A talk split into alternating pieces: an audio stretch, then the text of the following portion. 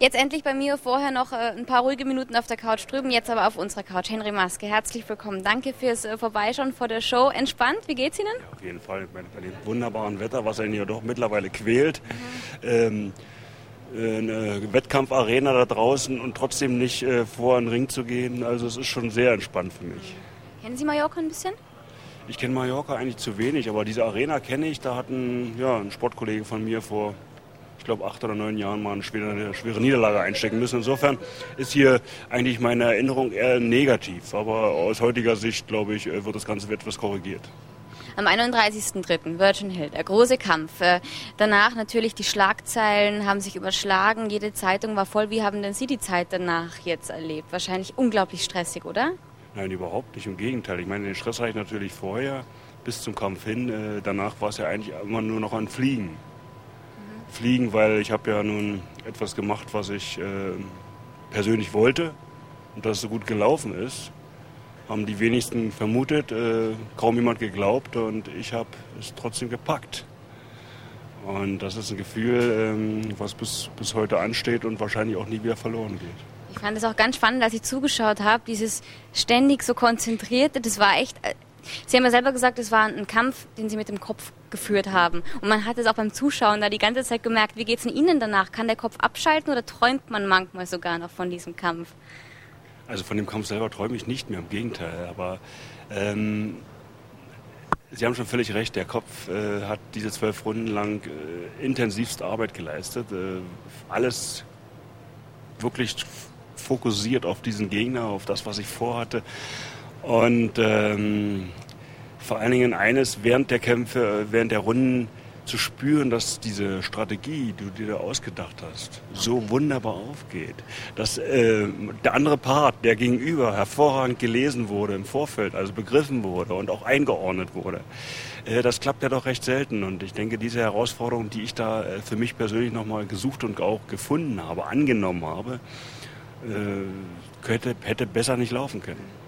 Wenn man weiß, man geht jetzt wirklich zum letzten Mal in den Ring, das war es danach, ähm, ist man da nur auf den Kampf konzentriert oder kann man ein Gefühl von Nostalgie und so ein bisschen Traurigkeit nicht ganz äh, von sich schieben? Ich bin ja schon mal das letzte Mal in den Ring gegangen. Und das war ganz anders. Äh, ich gebe Ihnen da absolut recht, wenn Sie glauben, dass es äh, schwierig ist, sich auf diesen Kampf zu konzentrieren. Aus heutiger Sicht weiß ich, dass ich in dem Kampf nicht nur diesen letzten Kampf äh, vorbereitet und durchgeführt habe, sondern natürlich auch das Wissen, es war das letzte Mal, es wird das letzte Mal sein, es wird danach etwas anderes sein, was wird es sein, es wird überhaupt alles anders, große Fragezeichen standen. Diesmal war es zwar auch wiederum ein letzter Kampf, aber es war der einzige Kampf, der lange vorbereitet war. Ich weiß, was danach ist oder wusste es zu dem Zeitpunkt. Es ging nur um diesen. Und ich war so konzentriert, so fokussiert, äh, dass mich nichts anderes, was mich hätte irgendwo ablenken können und auch möglicherweise noch negativ beeinflussen, überhaupt nicht belastet hat. Ist es so, dass man als Boxer immer noch so ein bisschen die Sehnsucht mit sich herumträgt, auch wenn man die Karriere beendet hat, dass so eine Sehnsucht bleibt, einmal Boxer immer so ein bisschen Boxer, diesem Sport treu bleibt, im Herzen vielleicht nur? Also Boxer auf jeden Fall. Damit meine ich Kämpfer. Mhm. Das, das werde ich, glaube ich, solange ich äh, die Energie dafür habe, auch bleiben. Aber ich bin fest davon überzeugt, dass ich mit dem aktiven Boxsport jetzt wirklich abgeschlossen habe. Okay. Regina Halmich sagt dasselbe. Äh, Sie hat jetzt äh, kürzlich das Ende ihrer Profikarriere bekannt gegeben. Ähm, kann man da so ein bisschen Tipps für das danach geben? Also, weil ich äh, kann mir vorstellen, das ist die Anfangszeit vielleicht ein bisschen schwierig, sich daran zu gewöhnen. Ich glaube, für jeden, der lange etwas äh, sehr intensiv gemacht hat, und das hat ja nun Regina genauso wie ich, für den ist es doch schwierig, eine Alternative zu finden, wenn man dann glaubt, dass man sie finden kann. Ich bin davon überzeugt, dass es schwer wird. Äh, die wenigsten haben eine Alternative in der Größenordnung gefunden. Und damit muss man sich beschäftigen. Dass etwas anderes, möglicherweise viel unauffälligeres, einen trotzdem befriedigt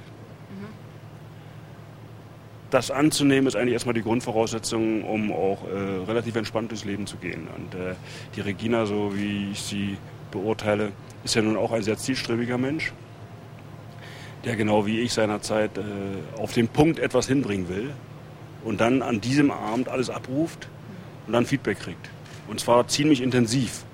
Unmengen Zuschauer, eine Reaktion. Da wird ein Urteil gesprochen. Größtenteils ist der Gewinner Regina.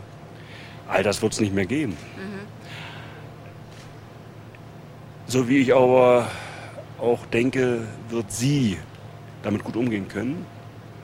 Und äh, auch ihre noch mit Sicherheit lange Zukunft sehr gut erleben. Aber dass es äh, auch dort eine Kopfsache ist, da bin ich von überzeugt. Sie haben gerade gesagt, so wie Sie damals hatte sie auch äh, dieselbe Einstellung, zielstrebig äh, ähm, sein. Ähm, ähm, sie haben ja damals auch den Boxsport salonfähig gemacht, ein sauberes Image gegeben, wenn man so will. Welche sind denn die wichtigsten Erfahrungen, die Sie aus Ihrer Zeit als Boxer mitnehmen, jetzt auch fürs Leben? Weil da lernt man ja bestimmt eine Menge, was man mitnimmt. Also unbedingt. Ich merke das heute. Ich bin ja nun zehn Jahre, abgesehen von dem letzten Kampf und der Vorbereitung, zehn Jahre raus. Und bin natürlich mittlerweile auch äh, als Unternehmer äh, sagen wir, von, von, von einer Zeit geprägt, wo ich sagen kann, hey, da sind unglaublich viele Dinge, die ich mir durch den Sport möglicherweise angeeignet habe, beziehungsweise durch meinen Sport kennengelernt habe, was ich in mir habe. Und diese Geradlinigkeit, die Zielstrebigkeit, die Konsequenz, ja, auch dieses nicht aufgeben wollen, ähm, auch ein Stück weit Verrücktheit. Mhm. Ja, und immer, eben, wie ich es vorhin auch eben sagte, dieser Kämpfer bleiben. Mhm. Das aber sachlich geführt, das Lernen, wenn man es nicht schon drin in sich hat, dass der Umgang mit, mit anderen, das Begreifen. Bei mir ist es so, dass äh, man eine Menge Partner braucht, die gemeinsam verstehen, was man selber möchte. Das sind alles Dinge, die ich natürlich raus, im großen Teil aus dem Sport mitgenommen habe und gelernt habe. Und ich bin dafür höchst dankbar, dass ich diese Karriere in dieser Form auch machen konnte und dass ich mich auch so sehr eingesetzt habe. Und auch das ist äh, ein Grund für mich gewesen, so etwas Verrücktes was ich jetzt ein Jahr lang, genauer gesagt 55 Wochen nochmal gefolgt bin, durchzuziehen und auch durchstehen zu können. Haben Ihre Töchter auch schon Boxambitionen oder geht es in eine ganz andere Richtung? Oh, wissen Sie, man muss ja nicht nur zwingend in die gleichen wirklich Fußstapfen nee, treten vom Papa. Aber, äh, auch wenn es heute ja nicht mehr unüblich, äh, Regina beweist es, äh, ist, dass auch ein Mädel boxt muss es doch nicht zwingend sein. Okay, verstehe. verstehe. Sie haben gerade schon Ihr Unternehmertum angesprochen, ähm, ähm, was Sie gelernt haben aus Ihrer Zeit als Boxer für die Zeit jetzt. Ähm, Sie kümmern sich auch noch um Ihre drei McDonalds-Filialen, geben Motivationsseminare. Ähm, äh, zu diesen McDonalds-Filialen, was reizt Sie da, daran, das, das äh, zu machen? Sie haben sich auch bei Ihren Mitarbeitern bedankt im Netz ähm, als kleines Dankeschön. Also Sie sind ja schon sehr engagiert, was das betrifft. Ja gut, das war ja vielleicht vermutlich, was, was ich eben so ein bisschen auch andeutete, unter anderem, dass ich natürlich heute eine Situation bin, wo äh, meine Leistungsfähigkeit und, und, mein Erfolg sehr abhängig ist von, von meinen Mitarbeitern und von meinem Team. Und äh, natürlich mussten sie mich kennenlernen. Äh, die Vorstellung äh, von ihrer Seite auf mich bezogen war sicherlich ähnlich, ähm, ähnlich fragwürdig wie ich mit den Mitarbeitern oder zum Mitarbeiter. Heute wissen sie, mit wem sie zu tun haben. Ich bin ziemlich geradlinig, ich bin, glaube ich, auch konsequent. Ich bin aber, denke ich, zumindest trotzdem fair. Und das mag ein Mensch. Mit sowas mag ein Mensch auch letztendlich gerne umgehen. Und äh, aus dem Grunde sind wir in den letzten sieben Jahren auch sehr gut zusammengewachsen und meiner Meinung nach auch erfolgreich geworden. Äh, ohne dieses Team hätte ich mit Sicherheit dieses Jahr nicht in dieser Form durchstehen können. Denn sie haben ohne einen Großteil meiner, äh, so meiner Leistung äh, dort eine hervorragende Zeit verbracht und haben es auch hingekriegt, dass es äh, eben auch so läuft. Und das sind natürlich auch für mich persönlich wieder so Highlights, wo ich sage, hey super, da hast du tatsächlich eine gute Arbeit für dich auch selber geleistet. Äh, in einer ganzen anderen Ebene, die man mit Sicherheit bei dir nicht vermutet hätte. Mhm. Denn als Sportler hatte ich mich durchgesetzt, als Sportler war ich erfolgreich, da musste man einfach auch dem Erfolg Glauben schenken. Aber als Unternehmer heißt das noch lange nicht, dass man zwingend ein guter Unternehmer wird. Hm. Ich hm, kann mir vorstellen, jetzt wo ich Ihnen so zuhöre auch und, und Sie vor mir haben, Sie schauen mir immer ganz gerade in die Augen. Äh, ähm, ähm, Dankeschön. Gebe ich aber mal zurück. Ähm, wenn Sie Motivationsseminare machen, ähm, wie schauen die aus? Ich kann mir gut vorstellen, dass die Leute da wirklich wie gebannt da sitzen und äh, an ihren Lippen hängen. Was wird den Leuten da gesagt? Wie funktioniert sowas? Wissen Sie, ich kann den Leuten nicht sagen, was sie machen sollen und, und wie sie es machen sollen, vor allen Dingen schon gar nicht. Ich denke, viel wichtiger ist anhand eines eigenen Beispiels und mein Beispiel ist mittlerweile ja, nun habe ich auch gerade beschrieben, sehr vielzählig geworden. Also ich bin nicht nur ein erfolgreicher Sportler, sondern ich bin auch als, als, als Unternehmer äh, mittlerweile äh, sehr gut angekommen, nicht zu glauben, dass ich es kann. Da werden noch viele Hürden stehen, aber zu wissen, dass es geht und dass ich dafür zu viel tun kann. Aber genau was Sie eben äh, vermuten, ist auch so. Mein Eindruck ist, wenn ich diese Vorträge halte, aufgrund meiner auch Offenheit und meiner Ehrlichkeit, Emotionalität, äh, sind sie sehr interessiert und bekommen etwas, was sie möglicherweise im Vorfeld gar nicht erwartet haben. Mhm. Kein riesen Flipchart, keine riesen Informationen, die sie nachlesen können, sondern einfach äh, tatsächlich und relativ äh, live erzählt, worum es mir geht. Und äh, das Wichtigste als, als Ende steht äh, für mich, dass der Zuhörer, Zuschauer sich selbst reflektiert und sagt, nochmal, wäre ich auch möglicherweise in der Lage, Dinge anzupacken, die ich mir gar nicht zutraue. Dann nochmal denkt.